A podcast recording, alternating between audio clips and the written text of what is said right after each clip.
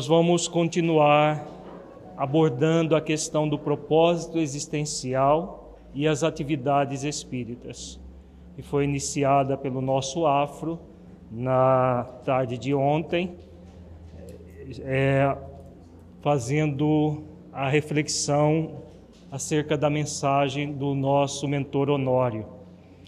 Nós vamos fazer um resumo do significado do propósito existencial num esquema. Então, propósito existencial, é, didaticamente falando, nós podemos dizer que é esse núcleo que trazemos em nós do contrato espiritual firmado antes de encarnarmos. Para detectar o propósito existencial, não é tão difícil. Basta você observar qual é a sua o seu principal sentimento egóico ou vício moral. Então, por exemplo, uma pessoa extremamente orgulhosa que é, por qualquer motivo ela se melindra com observações dos outros, ela quer se projetar é, sobre os outros. Isso indica que o seu principal problema é o orgulho. Então, o propósito existencial é desenvolver a humildade, transmutando esse orgulho.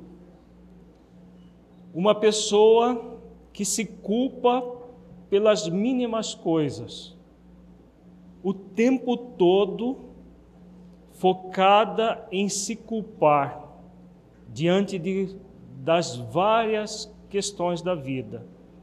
O seu propósito será desenvolver a autoconsciência para transmutar essa culpabilidade, se dando oportunidade do perdão, do auto perdão. Mas não é o auto-perdão que transmuta a culpa, é a autoconsciência. Porque a culpa é um processo de ansiedade de consciência. Então, nós todos temos o nosso calcanhar de Aquiles, que é o nosso principal sentimento egóico. Claro que existem outros, né? nunca, nunca os sentimentos egóicos andam sozinhos. Mas aquele é o mais, vamos dizer assim, o mais cabeludo, mais parrudo, bem, bem fortão. E aí, detectado esse principal problema, a virtude que o transmuta é a, o nosso propósito existencial. E o propósito existencial, ele vai aparecer o convite da vida em todas as circunstâncias da nossa existência corporal, como é, orienta o mentor Honório na mensagem Contratos Espirituais, em todas as áreas da nossa vida. Nós, nós focamos ontem, como o Afro disse, a questão doutrinária, porque o nosso objetivo é trabalhar o movimento espírita. Mas se nós formos lá na mensagem, ele fala sobre a, a questão familiar, a questão profissional, pessoal, todas as áreas. Então nós temos, numa vida, numa existência comum na Terra, todas essas áreas aqui: o pessoal, o familiar, o trabalho profissional e voluntário, o, a nossa atividades sociais, relacionais com pessoas várias da, da sociedade. Tudo isso é o que? É o circunstancial. Então, voltando à questão que nós começamos o seminário ontem, existe o existencial e o circunstancial. Nas várias áreas da nossa vida são circunstanciais, porque é, são transitórias. Todas as atividades que nós fazemos no mundo físico, por mais importantes que sejam, são transitórias em si mesmas. O que é existencial é aquilo que é permanente, é para a eternidade. Então, o que vai acontecer em relação ao propósito? Em todas essas áreas, nós vamos ser convidados pela vida a cumprir o propósito existencial. Então, o que são provações? Provações são os testes que a vida nos oferece em forma de experiências de desafio para é, que nós desenvolvamos o propósito existencial. Então, aquela pessoa que tem orgulho à flor da pele, vamos dizer assim, em todas essas áreas, ela vai ser testada no seu propósito. Então, o movimento dela, por exemplo, é de se tornar um tirano doméstico. E ela vai, se tiver no movimento consciencial de vida, trabalhar a vida toda para se tornar uma pessoa mansa e humilde de coração dentro da família. Se ela tiver, por exemplo, numa atividade no movimento espírita, a tendência dela é tornar-se um líder autocrático, daquele que manda, eu é que faço, eu que aconteço, eu que sou dono do pedaço e pronto. O que, que ela é convidada a trabalhar no nível do propósito, humildar esse orgulho, humildar to, tudo isso para que ela possa se tornar um líder cristão de fato. E assim por diante. Em todas as áreas vão haver os testes, as provas, para que nós cumpramos o propósito existencial. Se nós estivermos no movimento consciencial de vida. Porque se nós estivermos brincando com a vida, a gente deixa tudo para depois. E aí acontece aquilo que nós trabalhamos ao longo da, do, do, dia to, do dia de ontem, que são as questões né, da, da deserção, seja individual ou que envolve o coletivo. Então, voltando agora para o movimento espírita. O propósito existencial dentro das atividades doutrinárias espíritas nós estaremos envoltos por três condições: a inibição, a exibição e a conexão. Vamos ver primeiramente os dois movimentos egóicos, a inibição e a exibição.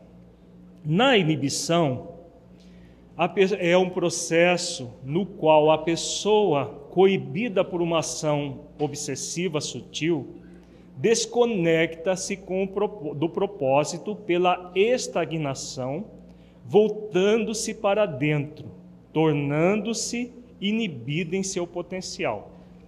É uma tática que os espíritos das sombras têm utilizado nos últimos anos, com muito mais eficiência do que as outras táticas. Porque antes eles agrediam a pessoa de uma forma tal que elas deixassem o movimento espírita. E essa era a tática principal dos espíritos sombrios até um certo tempo atrás. Hoje, eles perceberam que isso fortalecia muita, tirava muita gente do movimento, mas fortalecia outras tantas que se tornavam é, bastante coesas no próprio na própria questão doutrinária. O que eles perceberam? Que isso não estava adiantando muito. Então, o que é melhor? Manter as pessoas dentro do movimento, mas inibidas, fazendo o mínimo para não fechar porta, as portas do centro. E nós temos visto nos últimos anos muitos centros espíritas completamente inibidos. O expositor faz aquela palestra xoxa que, se ele não tiver em pé, ele mesmo dorme. As pessoas se fala em fazer, vamos, vamos é, implementar aqui um atendimento fraterno. Não, não precisa não. As pessoas vão, vão levando. Vamos fazer uma atividade X? Não, precisa não. Só reunião pública e a remédio única basta. é uma reunião pública xoxa, um passezinho xoxo depois e a reunião mediúnica. E olhe lá se tem outras coisas. Muitos centros espíritas estão nessa condição. As pessoas inibidas, os trabalhos inibidos, né? e isso é muito grave, né? porque gera um processo de deserção tormentoso. Daqui a pouco a gente volta a falar da, da deserção. Porque é um processo em que a pessoa permanece no trabalho, mas não trabalha. Isso é grave, porque permanecer nos cargos, sem ocupar os encargos, é gravíssimo consciencialmente. Mas tem os inibidos que largam tudo, deixam tudo para depois. Na próxima encarnação eu cuido dessas coisas. Olha que essa estratégia não é muito legal. Daqui a pouco o Afro vai é, trabalhar uma mensagem do mentor Honório sobre a preguiça, que é preciso que a gente coloque as nossas barbas de molho, até as mulheres que não têm barba, né, os homens. Porque Podemos sim deixar para a próxima encarnação qualquer coisa que quisermos. Podemos. Existe uma lei divina para isso, que é a lei de liberdade. Mas, como nós estamos em plena transição planetária, isso talvez não seja um bom negócio. Porque está, havendo e continuará havendo exílios não apenas de espíritos empedernidos no mal, mas de muitos espíritos neutros. Os neutros são aqueles que não fazem o bem nem o mal. Mas só o fato de não fazerem o bem é um mal enorme. Daqui a pouco a gente entra na questão do livro dos Espíritos que aborda isso. É um mal enorme. Então, todo mal que advier da deserção da pessoa vai para onde? Para conta da vida dela. E quando ela chegar na dimensão espiritual, ela não tem elementos para poder pleitear uma encarnação no mundo de regeneração. Ela vai ser levada para um mundo que está iniciando a, a, o seu estágio de expiações e provas. Então, nem doutrina espírita tem nesse mundo. Não tem nem algo semelhante à doutrina espírita. Tudo está por fazer. Então, não vai ser espírita na próxima encarnação aqui na Terra os neutros, os que não querem nada com nada, os inibidos, esses que estão deixando para depois. Existem os exibidos. Os exibidos são aqueles, aquelas pessoas que estão coibidas por uma fascinação. Desconecta-se do propósito, voltando-se para fora, criando pseudo-objetivos circunstanciais que também geram estagnação. Então é aquela pessoa, voltando à parábola dos trabalhadores de última hora que trabalhamos ontem. É aquela pessoa que trabalha muito, trabalha 12 horas, e o tempo todo na fazeção, e porque tem que fazer, porque tem que fazer, porque é, o tempo urge, vamos fazer e vamos acontecer. Parte do movimento espírita está dessa forma, exibido. E faz milésimo encontro, não sei das quantas, e faz isso e faz aquilo, tudo focado em números, em quantidade, e numa, num processo ansioso, consciencialmente. O que move esse movimento é a culpa que a pessoa sente e, o, e a tentativa de fugir do, do sentimento de culpa, não de transmutar o sentimento de culpa. E os espíritos fascinadores que querem um movimento superficial, focado em quantidade e não em qualidade, eles nadam de braçadas nessa situação. Eles vão e estimulam realmente não tem que fazer porque a necessidade é muito grande e tem que fazer desobsessão coletiva porque é muito espírito para ser atendido, é muito isso, é muito aquilo, é muito, muito, muito. E as pessoas ficam nessa, nesse processo exo, né? voltado para fora. O prefixo ex, ex o, o exo, significa voltados para fora. In, voltado para dentro exo, voltado para fora. A inibição é aquela coisa de voltar para dentro, para dentro da sua preguiça. A pessoa fica lá encolhidinha com a sua preguiça, deitadinha, deitadinha na rede, e vai levando com a sua preguiça, e vai embora. O exo está voltado para fora, fazer coisas. Tem que se fazer coisas. Tudo focado em questões circunstanciais, mas essas circunstanciais estão desconectadas do propósito existencial.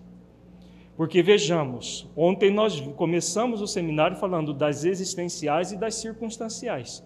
Quando as circunstanciais estão focadas no existencial, elas fazem parte do processo. Então, quando toda ação circunstancial em que nós estamos exercitando o propósito existencial é excelente. Agora, quando nós estamos em atividades circunstanciais fugindo do propósito existencial, isso é muito grave. Gera aquele trabalhador ansioso, angustiado, que não se sente bem com o trabalho do bem que realiza que está perturbado emocionalmente, né? que trabalha muito, mas não consegue sentir o denário, sentir a recompensa da alegria existencial do trabalho do bem, porque não é trabalho do bem isso. Isso é pseudo bem. Parece bem porque faz muita coisa e quem olha na superficialidade fala: nossa, isso que é ótimo. Dar sopa para 500 pessoas de uma vez só é ótimo. Fazer isso, fazer aquilo é ótimo. Quem olha na superficialidade, sem aprofundar nas questões existenciais da vida, acha maravilhoso e segue os cegos conduzindo os cegos. Muita gente no movimento espírita está nesse nessa ótica, vendo o movimento nessa ótica, exibida. Então nós temos uma grande parte inibida e uma grande parte exibida. É uma realidade muito triste do nosso movimento hoje, mas essa é uma realidade. São poucos os conectados. Na conexão, o que acontece? É um processo no qual a pessoa, utilizando-se da vigilância e da oração, num movimento de sintonia, identificação, sinceridade e pureza de propósitos, conecta-se com o propósito existencial, realizando bem no limite de suas forças, a partir de objetivos existenciais. Então, pode ser uma pessoa que trabalha muito? Pode, né? porque não é o trabalho do bem que é o problema. Quando é o trabalho do bem conectado com o propósito, a pessoa pode trabalhar muito, realizar muito, só que sempre a partir de objetivos existenciais. Se não for a partir de objetivos existenciais e a fazeção de coisas da exibição. Aqui há sintonia, identificação, sinceridade e pureza de propósitos. O nosso movimento espírita necessita de desenvolver atividades assim. Centros espíritas conscienciais que estejam focados em objetivos existenciais, em que se trabalha bastante, não tanto quanto nos exibidos, porque não é quantidade, é qualidade. E quando você foca a qualidade, você não fica preocupado com a quantidade de atendimentos, com a quantidade de eventos. Você foca na qualidade existencial dos eventos realizados, a qualidade existencial das atividades circunstanciais realizadas. Esse é o foco maior. Claro que vai ser trabalhar muito, sim, porque há tanta necessidade, há tanta dor a ser é, a ser aplacada. Então se trabalha bastante, mas se trabalha sempre com objetivos existenciais. Essa é a grande diferença de um centro espírita conectado com a proposta maior que vem de Jesus, dos espíritos superiores que trabalham sob as ordens de Jesus e os centros inibidos e exibidos. Recordando a questão 642, para agradar a Deus e assegurar sua posição futura, bastará que o homem não pratique o mal? Não cumpre-lhe fazer o bem no limite de suas forças, porquanto responderá por todo o mal que haja resultado de não haver praticado o bem. Então não há espaço para inibição, nem para exibição. É fazer o bem no limite das suas forças, não é além das forças. Fazeção de coisas, encontros e e muita coisa sem objetivos conscienciais. Todo mal que advier do mau uso das nossas forças ou do não uso das nossas forças vai para a conta da nossa vida. Porque tanto inibidos quanto exibidos fazem mau uso das forças. Os inibidos não usando, os exibidos fazendo coisas, gastando energia com coisas que não são conscienciais, não são existenciais. E aí jogam fora a energia que vai fazer falta, com certeza, para as questões profundas e existenciais da vida. E aí, lembrando de uma de uma célebre frase de Jesus: Eu sou o caminho, da verdade e da vida. Ninguém vai ao Pai senão por mim. Esta orientação de Jesus é muito significativa.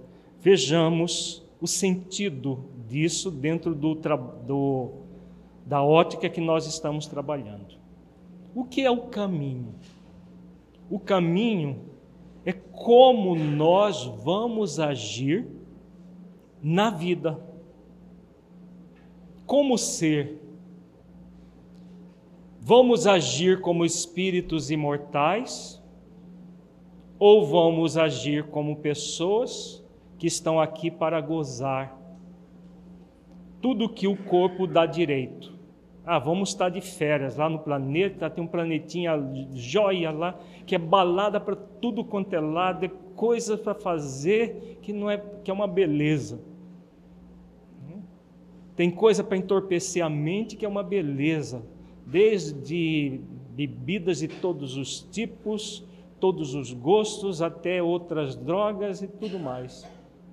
E vamos que vamos. É para isso? A vida no corpo físico? Muitos acreditam que é para isso, inclusive muita gente do movimento espírita.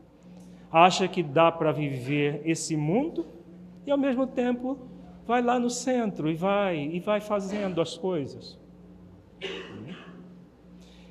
Isso não é uma proposta para espíritos imortais que se sabem espíritos imortais se sentem espíritos imortais e por isso vivem como espíritos imortais. É aquele que sabe porque é, faz sentido esse negócio de a gente ser espírito, mas fica só nisso.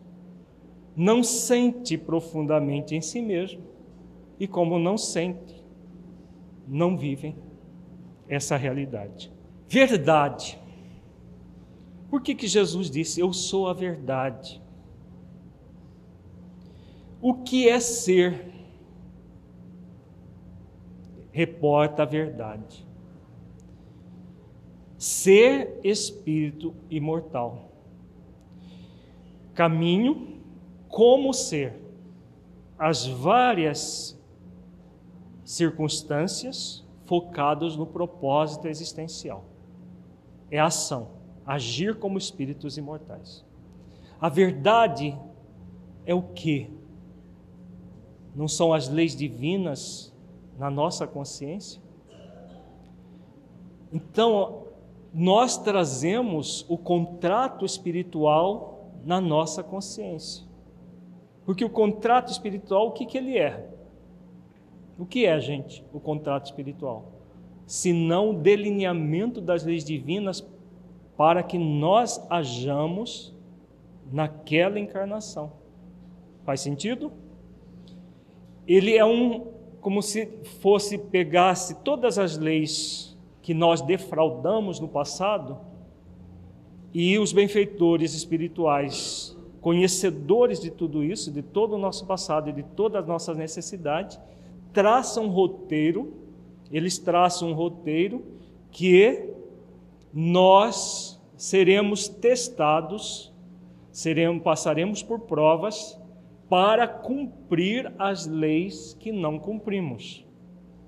Só é possível cumpri-las sendo espírito imortal no corpo, agindo como espíritos imortais no corpo.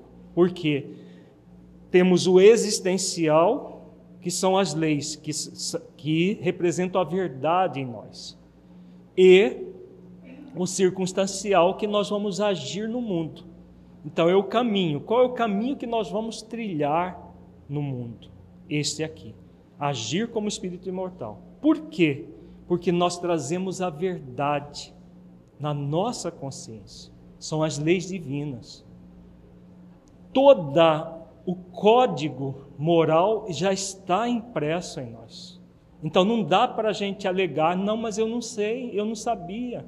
Mesmo aqueles que fogem da verdade, não podem alegar que a verdade não está à disposição, porque ela já está na nossa consciência.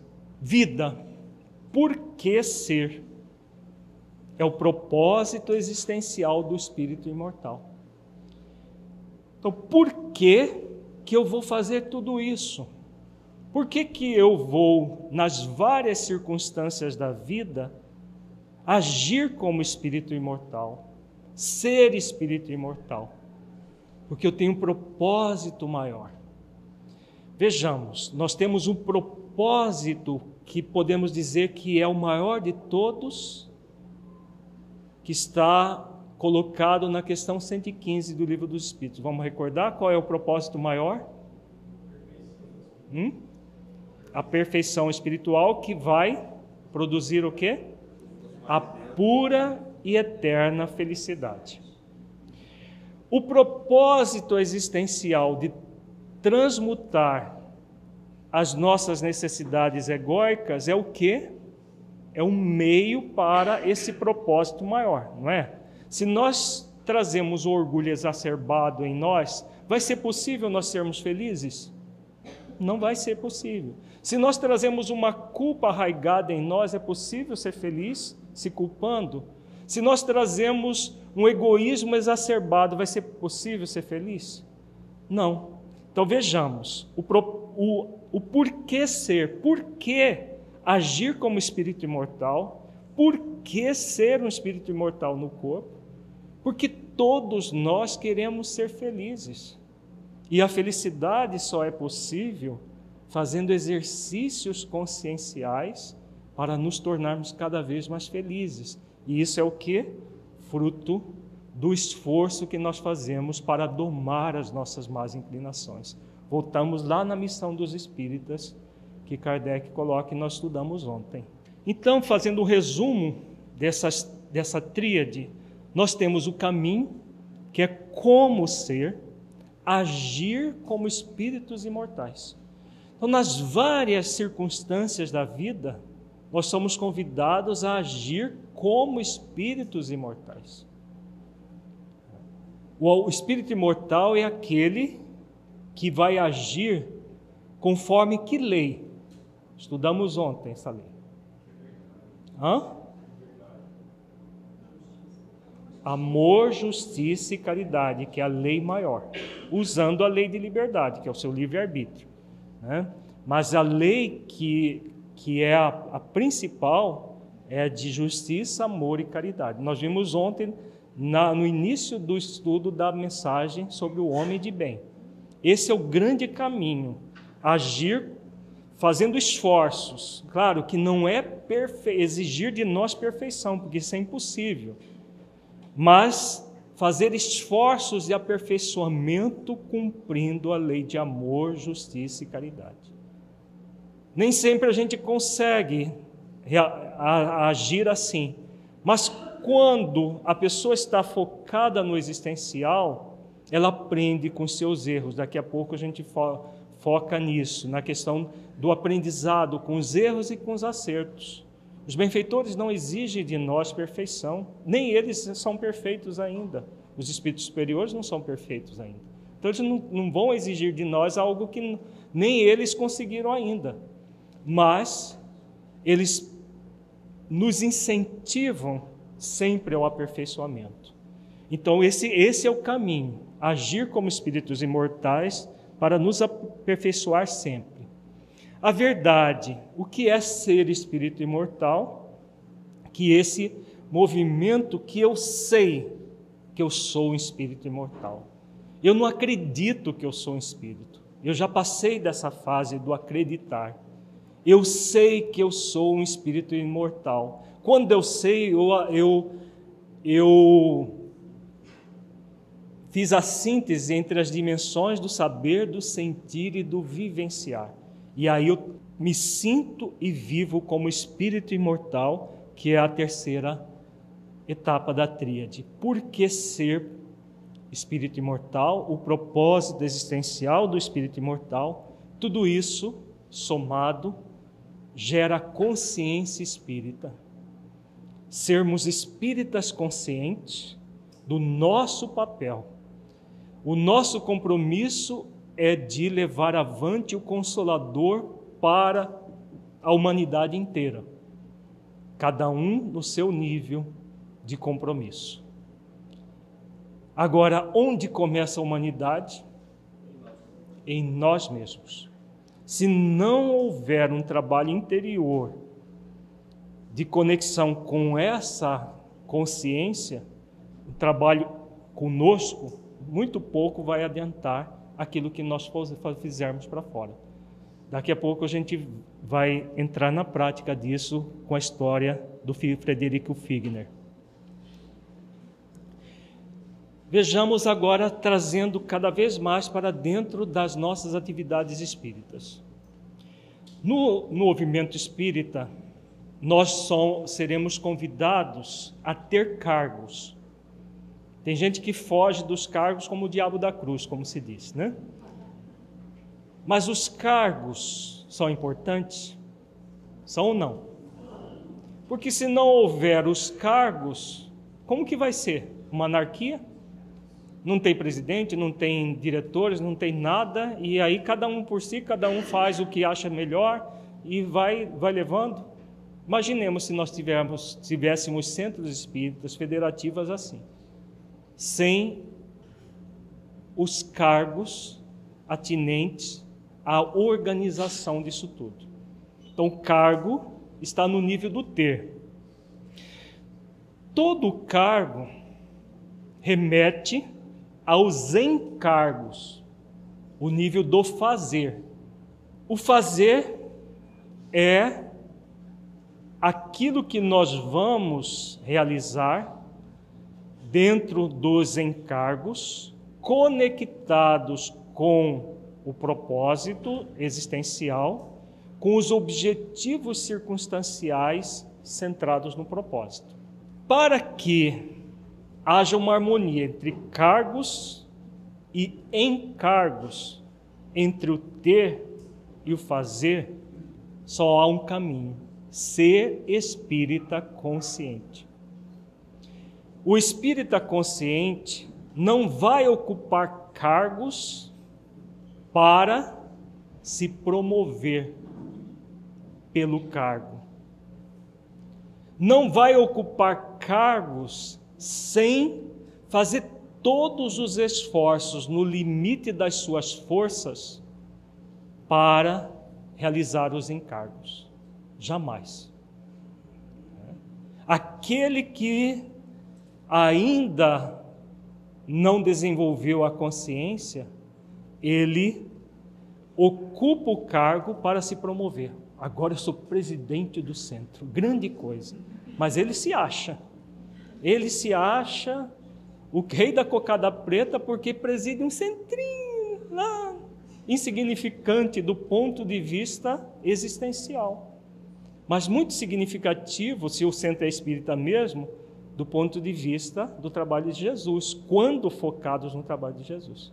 Agora, quando focado no ego, um centro espírita egóico, e tem muito centro espírita egóico por aí, em que as pessoas que os, os dirigem são, estão focadas no ego. O centro vai ser egóico. Vai fazer diferença? Nenhuma. Não é uma luz. Porque tem muita gente ainda que meio romântica, né? acha que só basta criar um, uma construção de alvenaria, escrever lá centro espírita, ali é um ponto de luz. Uh -uh. Pode ser um ponto de trevas. Literalmente um ponto de trevas. Não é a palavra espírita que oferece luz, é a consciência espírita que nos oferece a luz. A consciência de conexão com o propósito existencial e com os objetivos circunstanciais referentes ao propósito. Isso gera o compromisso espírita. Quando nós estamos sintonizados nessa proposta, nós temos consciência espírita e adquirimos o compromisso espírita de velar por essa consciência em nós mesmos e no nosso movimento. Faz sentido isso, gente? Então, nós temos duas questões básicas a zelar: consciência espírita, a começar de nós mesmos, e o compromisso espírita no nosso movimento. Compromisso com Jesus, compromisso com Allan Kardec. Fora de qualquer situação dessa, não é doutrina espírita e não será movimento espírita, mesmo que o diga. Porque é fácil dizer que o centro é espírita. As leis, as leis não vão chegar lá, não, esse centro aqui não é espírita, porque aqui não, não, não existe isso. O que caracteriza um centro espírita de verdade, uma federação espírita de verdade, qualquer organização espírita de verdade, é a consciência espírita dos trabalhadores que atuam ali. Porque, em termos de organização social, é, criar um CNPJ, colocar é, numa construção de alvenaria, centro espírita é muito fácil. No nosso país, né? Muito fácil. Viver doutrina espírita dentro dos centros espíritas é muito o quê? Trabalhoso. Difícil não é não. Trabalhoso. Se é a consciência que vai da dimensão, se é espírito ou não, exatamente. A consciência dos trabalhadores, porque o centro espírita não é a construção. O centro espírita não são as paredes. O centro espírita são as pessoas que atuam nele. Se as pessoas estão focadas em pseudo-objetivos circunstanciais, desfocadas do propósito existencial, esse centro, apesar de se denominar espírita, não é espírita. Não? Existem centros sombrios, Quando ah, uma pessoa, uma, alguém constrói um centro espírita, quer fundar um centro espírita, ele está compro, se comprometendo com essa tríade, sim. É um compromisso consciencial, nem sempre cumprido. Por isso, o compromisso espírita está intimamente associado à consciência espírita. Porque é fácil criar organizações, muito fácil. É fácil fingir que é espírita. E muitos, como fazem por promoção pessoal, né? Ah, eu tenho um centro, que eu sou presidente. Eu, eu que comando ali. São os chefes, segundo os benfeitores, na obra de Filomeno, fala disso. São os, os, aqueles párocos que se achavam donos de paróquias e que brigavam um com outros, cardeais, bispos, e, e que estão reencarnados para ressignificar todo esse desmando em nome de Jesus do passado, repetindo as mesmas querelas de sempre. Mesmas querelas. Isso é informação de Filomeno de Miranda, é, não estou recordando qual obra, porque são, é, são tantas obras, mas é uma delas. Leiam todas que aí vocês vão descobrir. É, no Obsessão em Movimento Espírita tem, é, segundo, acho que é Tormentos, não, é, Transtornos Psiquiátricos e Obsessivos. Tá? Mas se não for esse, vai ser o outro, aí vocês leem todos, fica melhor assim. Então, fazendo um resumo do que nós vimos, né? E a, a respeito, ontem Afro falou da deserção tormentosa e a deserção atormentadora. Qual é o significado disso? A deserção tormentosa é aquela em que o trabalhador espírita pega o seu contrato espiritual e rasga e joga no lixo vou virar da religião tal. Porque lá é muito mais fácil, basta bater palma, cantar louvor e está tudo resolvido, a gente vai para o céu do mesmo jeito. E pronto. Larga o movimento espírita, larga a doutrina espírita, larga tudo. Podemos fazer isso? Podemos. Temos o livre-arbítrio. Muita gente tem feito isso. Muita gente que se inibe foge abandonando.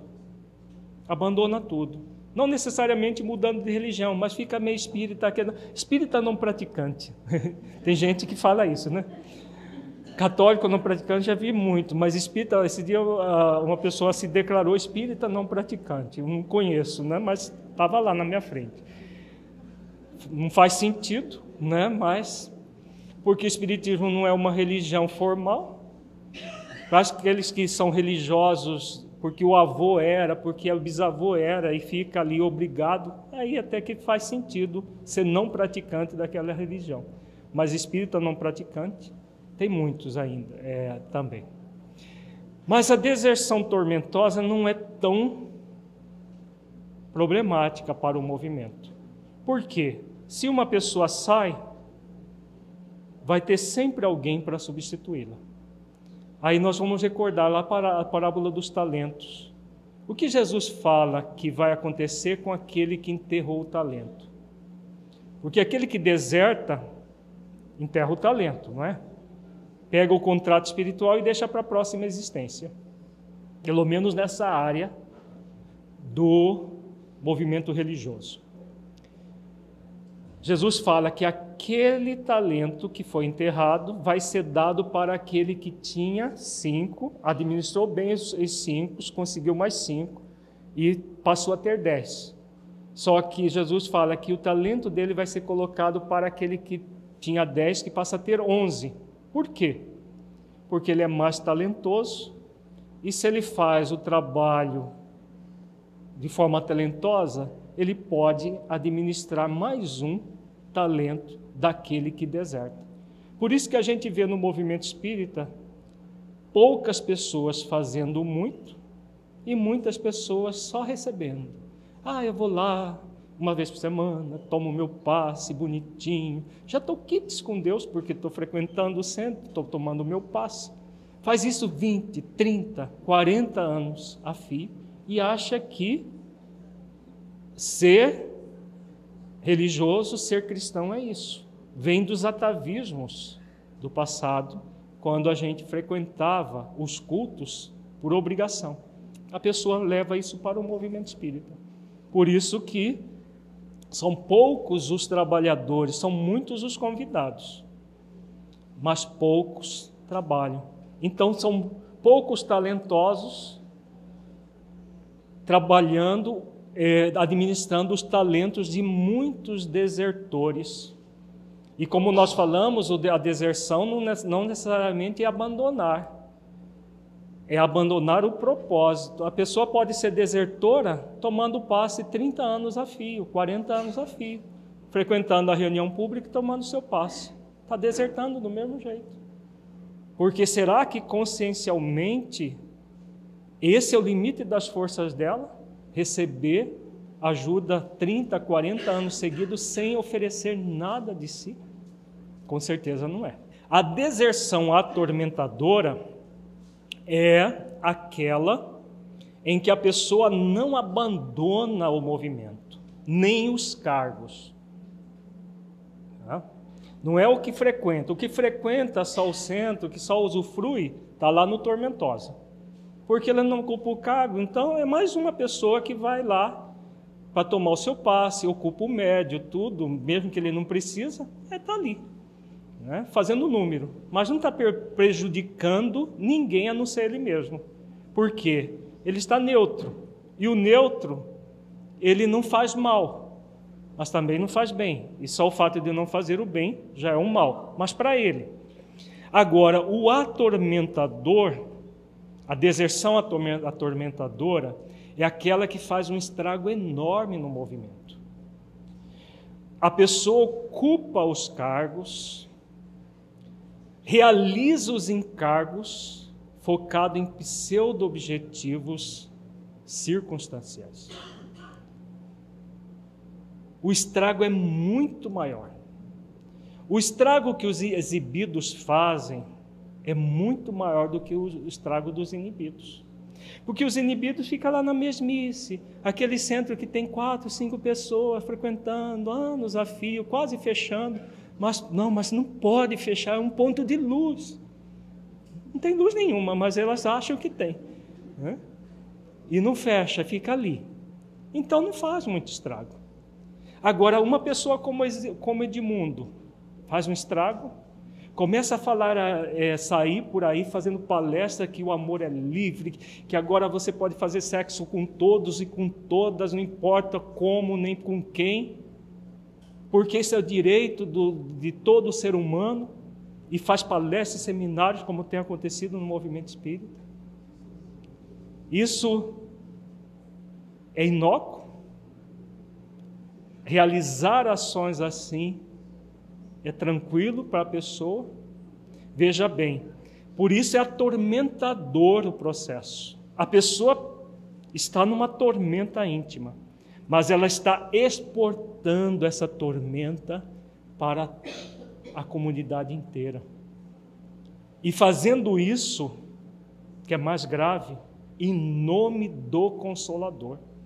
Recentemente estávamos numa cidade no interior de São Paulo, e aí, numa conversa informal na hora do almoço, me relataram uma, uma coisa estarrecedora. Um expositor de projeção nacional, numa exposição no Centro Espírita, no meio da palestra, que não tinha nada a ver com o tema proposto. Simplesmente provocou, literalmente, né, o termo provocou a plateia com a seguinte pergunta: O que, que vocês fazem no, na hora do rala e rola? E as pessoas caíram na gargalhada.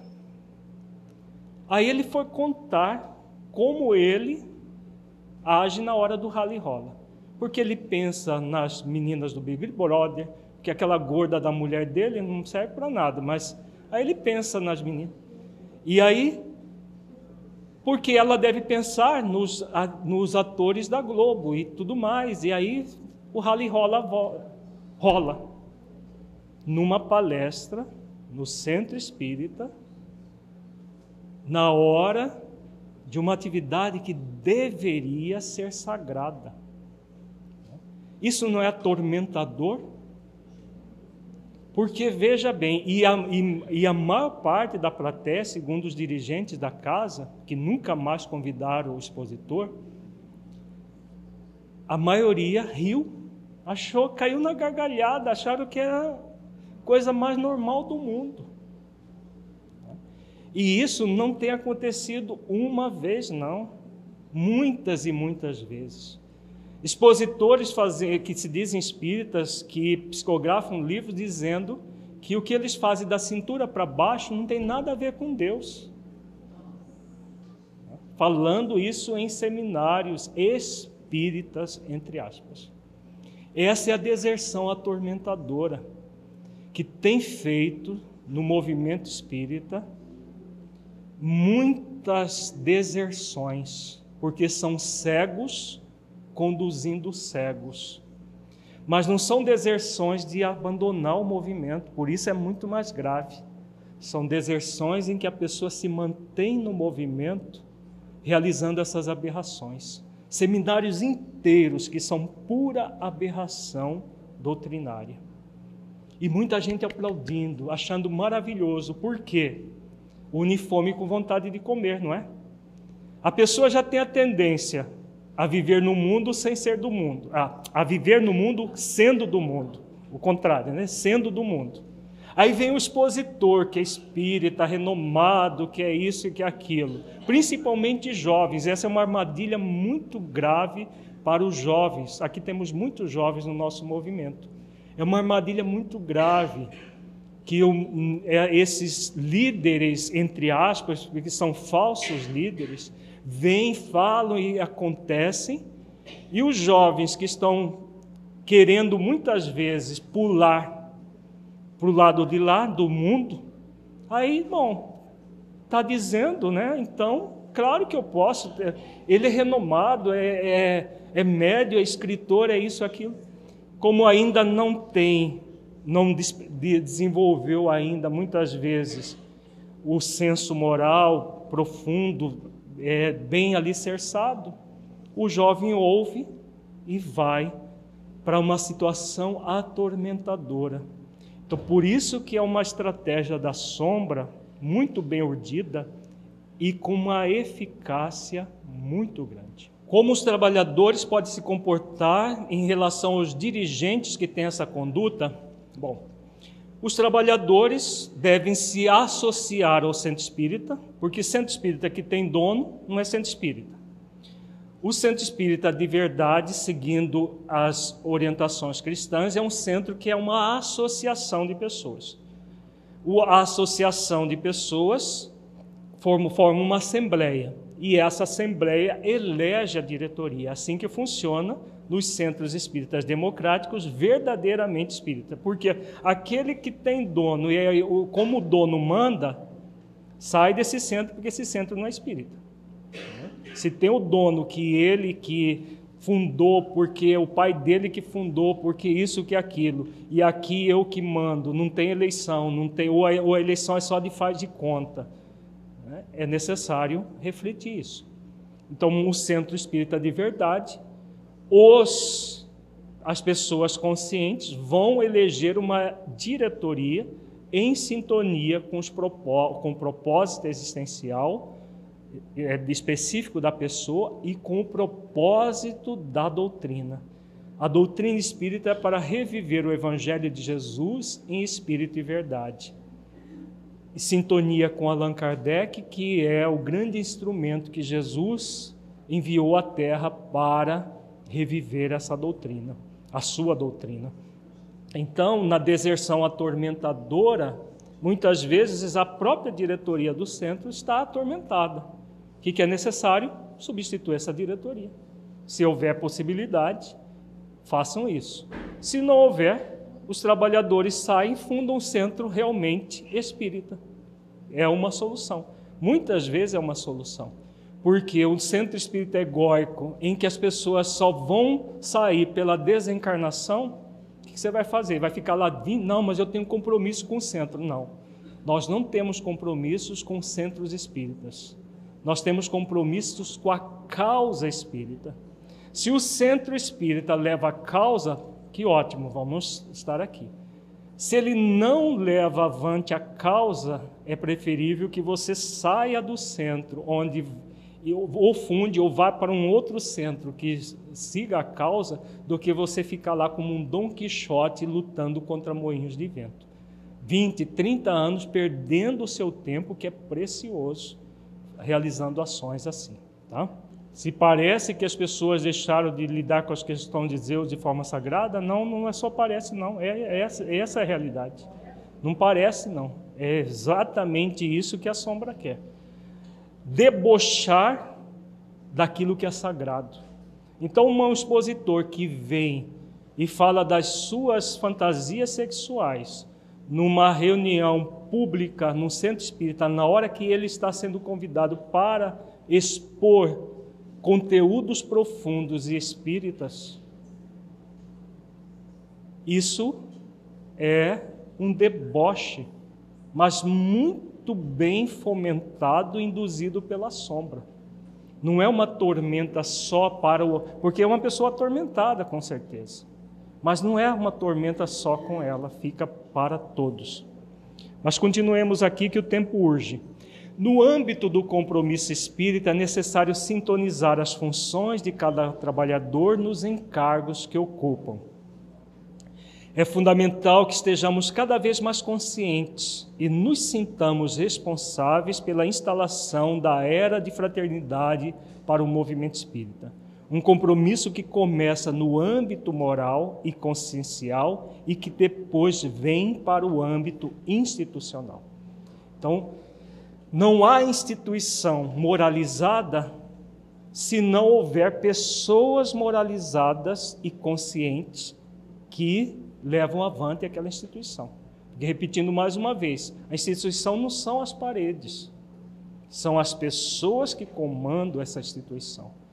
Então nós temos muitos centros espíritas que não são moralizados, que não são realmente espíritas de fato, porque os seus dirigentes não têm um compromisso moral e consciencial com a vida.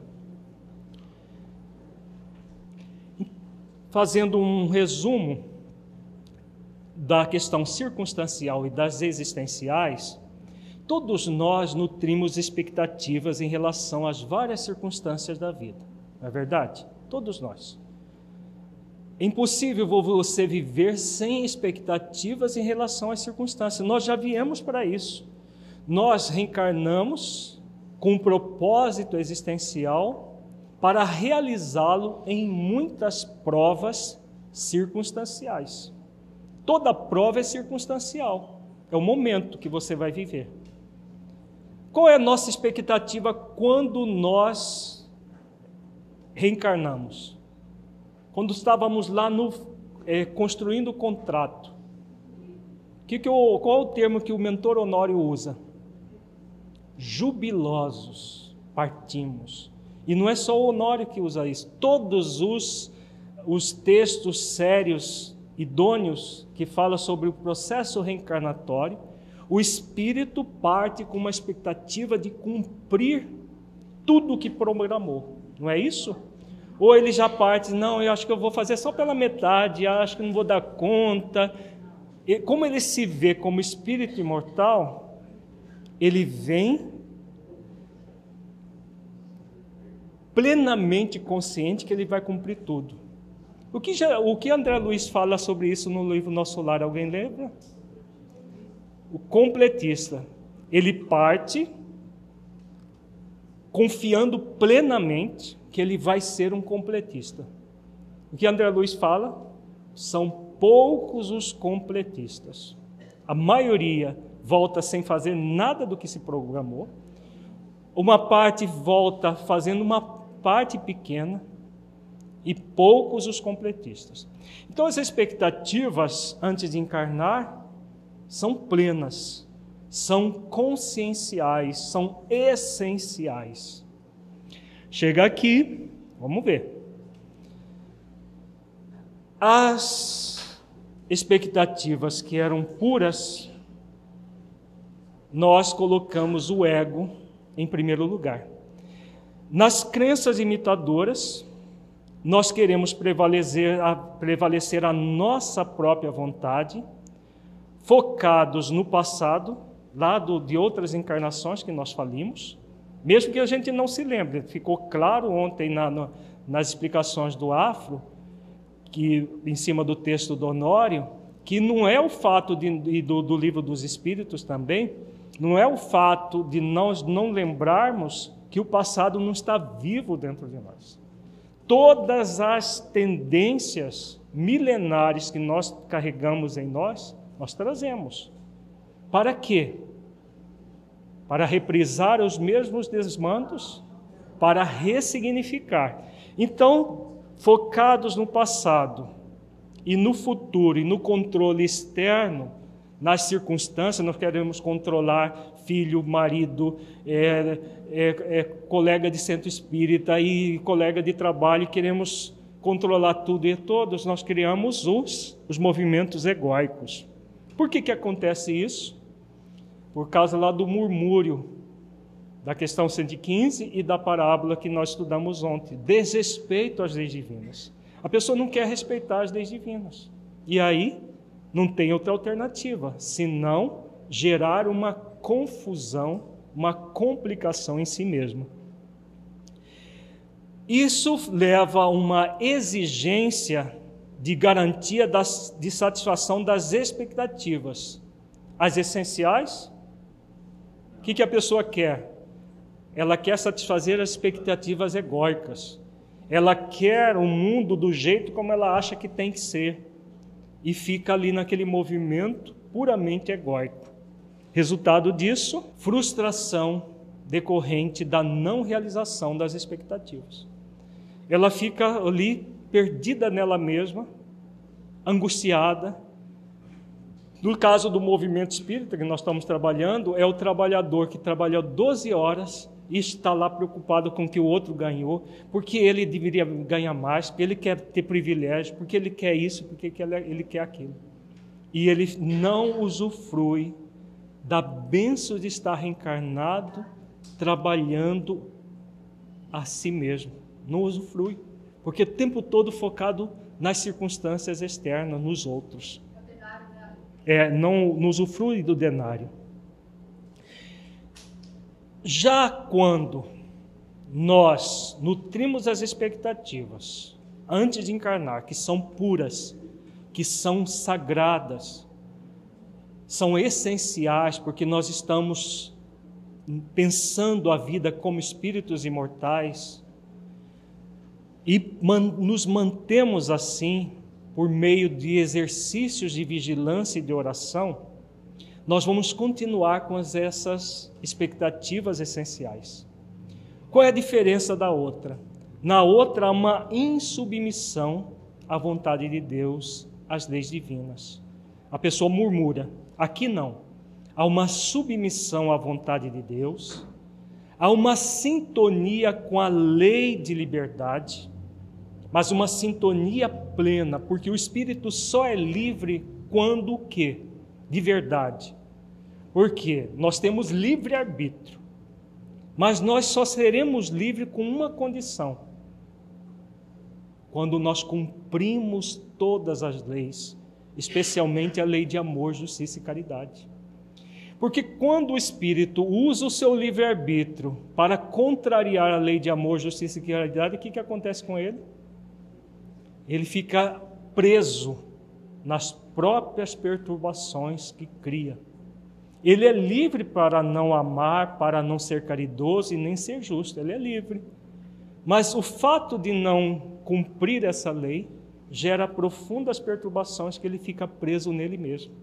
Então ele só é livre quando ele tem essa sintonia plena com a lei de liberdade e respeita a liberdade do outro, fazer o que lhe aprouver dentro das, do bom senso de que isso que aprover ao outro não prejudique o todo coletivo, porque se prejudicar, aí é preciso aquilo que a Lorena fez a pergunta ontem, nós levamos aquela, aquela reflexão que Jesus nos oferece.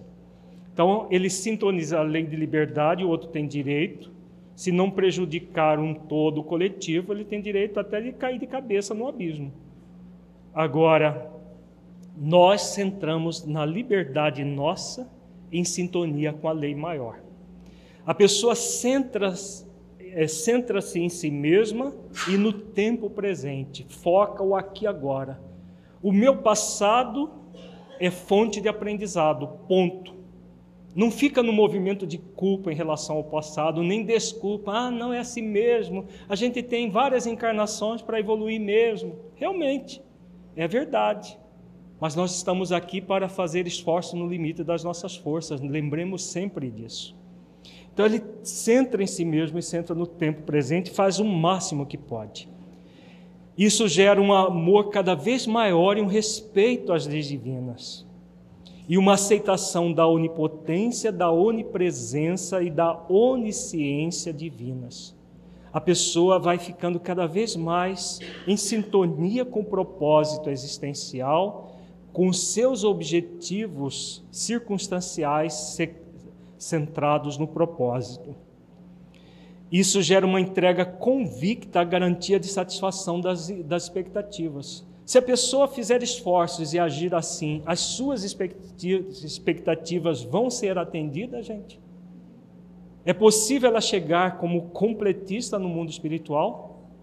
É possível ela até ir além daquilo que estava previsto na sua programação? Tudo isso é possível.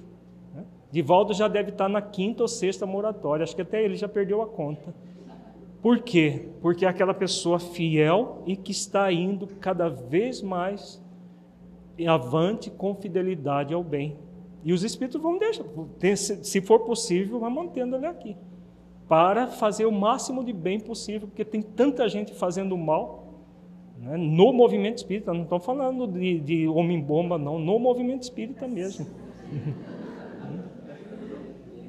Isso vai gerar a gratidão consciencial de você estar no trabalho do bem e a felicidade decorrente da realização dos objetivos. Isso é o que na parábola? Usufruto do denário. Né? É aquele direito que o trabalhador tem de gozar o bem que realiza. Então ele sente muito bem por estar no trabalho do bem alegria existencial de estar nessa tarefa e realizando cada vez mais, e isso alimenta por estar na tarefa. No outro esquema, nós, nas várias circunstâncias da vida, vamos passar por experiências de desafio. O que são as experiências de desafio? São todas aquelas desagradáveis. Em se tratando de processo reencarnatório, que, quais são as experiências de desafio para nós? Quais serão? Por exemplo, se uma pessoa já desenvolveu a perseverança, a perseverança vai ser uma experiência de desafio para ela? Não. Mas aquela volúvel que qualquer coisa ela desiste, tem vontade, não vou largar a mão porque é muito difícil. Tudo que ela for fazer vai ser uma experiência de desafio para que ela desenvolva perseverança no bem. Então a experiência de desafio será sempre nas situações em que nós trazemos as nossas principais deficiências do passado. Todas as, as, circunstâncias que nós falimos no passado, para nós vai ser desafiador superar aquilo. É, por isso são várias experiências desagradáveis. A gente não quer ter, ah, mas ah, de novo a mesma coisa. E vai ser de novo, de novo, de novo a mesma coisa até que você supere.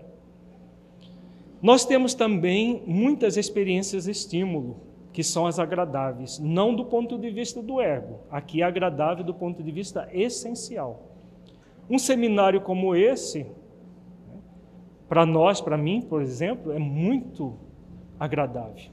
Não sei se para todos é, mas para mim é muito agradável. Por quê? Nós não estamos aqui só encarnados. nós estamos aqui com centenas de espíritos benfeitores trabalhando um por um de nós. Podemos ter certeza disso. Até os que estão vendo pela internet, com certeza o anjo de guarda está lá trabalhando com ele para que ele sintonize com o, o contrato espiritual. Então, isso é estimulador para que nós possamos desenvolver as questões conscienciais da vida. Todas as experiências, tanto as de desafio quanto as estímulo, são convites ao aprendizado. O aprendizado nas situações desagradáveis são as provas, os testes que nós somos convidados a fazer. Nas experiências estímulo, são as situações que nós já dominamos, ou situações que somos estimulados pelos benfeitores espirituais, que nos convidam a aprender pelo amor. Né? E isso vai produzindo experiências de aprendizado. As experiências de aprendizado são realizadas de duas formas: através do acerto, que nós vamos ter uma conquista a êxito, e de um erro, do, do erro, que seremos convidados a uma conquista aprendizado, aprender com erro, quantas vezes forem necessárias. Isso tudo é o movimento de cumprir as leis divinas, desenvolvendo as virtudes essenciais, que vai culminar com a conquista da felicidade. Então, nós vamos desenvolvendo cada vez mais todo esse movimento existencial de vida. Nós estamos no corpo, mas nós não somos do corpo. Nós somos espíritos imortais no corpo. E o objetivo é cumprir as leis divinas, desenvolvendo as virtudes essenciais, trabalhando na vinha em nós mesmos, desenvolvendo essas virtudes e conquistando o denário, a felicidade consciencial. Já não é mais momentos felizes ou momentos alegres, é muito mais profundo. É a felicidade consciencial do espírito plenamente consciente de si mesmo. Quanto mais desafiadora é a experiência, mais a vida nos convida a desenvolver o propósito existencial, exercitando a virtude que transmuta o movimento egóico que somos convidados a transformar diante de cada experiência desafio ou experiência estímulo, uma pergunta. Aqui é o como fazer. O que a vida está me convidando a aprender com essa experiência? Que virtude estou sendo convidado a desenvolver? Porque o que é comum acontecer? Quando surge uma experiência desafio, o que, que o ego fala para nós? Foge. Não, larga a mão, deixa para depois, não faça. Isso é o ego. O que, que o ser essencial fala para nós? O que, que virtude estou sendo convidado a desenvolver aqui? Exercício para desenvolver virtude naquela experiência de desafio. Se nós desenvolvermos, que bom que nós tivemos aquela experiência de desafio, não é verdade? Porque nós realizamos aquilo que era próprio para nós naquele momento. A pessoa que não aceita uma experiência de desafio e cai e não aceita, é, não aceita é, a, a, condição de ter caído e se culpa, o que fazer? Faz, aí está mostrando que essa pessoa tem como propósito existencial trabalhar a autoconsciência. Tá? Porque existem pessoas que se culpam até com um copo que alguém derruba lá na mesa ela se culpa porque ela deveria ter ido lá antes de quebrar o copo e colocar o copo no lugar seguro. Era obrigação dela, porque é, é, é tão intrínseca a culpa que por tudo ela se culpa. Então o que, que é necessário? Desenvolver uma virtude, a virtude do autoacolhimento, da autoaceitação, consciente de si mesmo, e aí essa, esse movimento de autoconsciência faz com que a pessoa veja a experiência de queda como um convite ao aprendizado. Porque se ela se vê com culpa, é como se a pessoa estivesse caminhando, escorrega, cai e começa a se encher de bofetada por ter caído. Né? O que, que ela deve fazer se caiu? Levanta e continua caminhando. E presta mais atenção no caminho para não tropeçar em coisas que ela já tem condições de não tropeçar mais. Se encher de bofetada por ter caído não faz sentido algum. A vontade profunda de participar de um movimento de unificação coeso que leve avante a proposta da doutrina espírita de reviver o cristianismo virá da sintonia com o nosso propósito existencial e o propósito essencial do movimento espírita. Então, é, concluindo, agora nós vamos passar para o afro, é esse propósito existencial da doutrina é reviver o evangelho de Jesus em espírito e verdade. Só é possível isso com base nas questões existenciais e profundas da vida.